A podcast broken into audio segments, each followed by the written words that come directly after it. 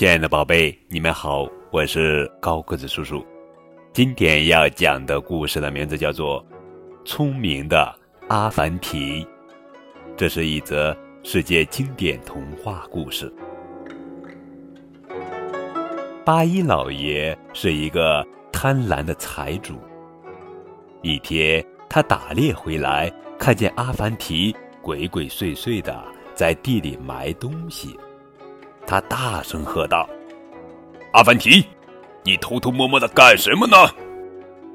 阿凡提支支吾吾地说：“老爷，我，我，我我在种金币。”八一老爷将信将疑，从里层衣袋摸出一个金币，对阿凡提说：“把我的也一起种上吧，收获时咱们对半分。”过了一个礼拜，阿凡提。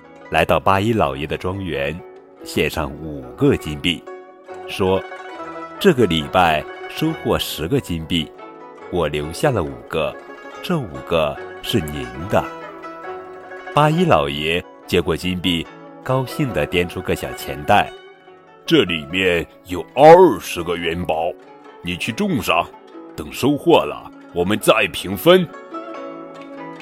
第二个礼拜，阿凡提。垂头丧气的来见八一老爷。老爷，一个礼拜没下雨，元宝都哭死了。哈哈哈。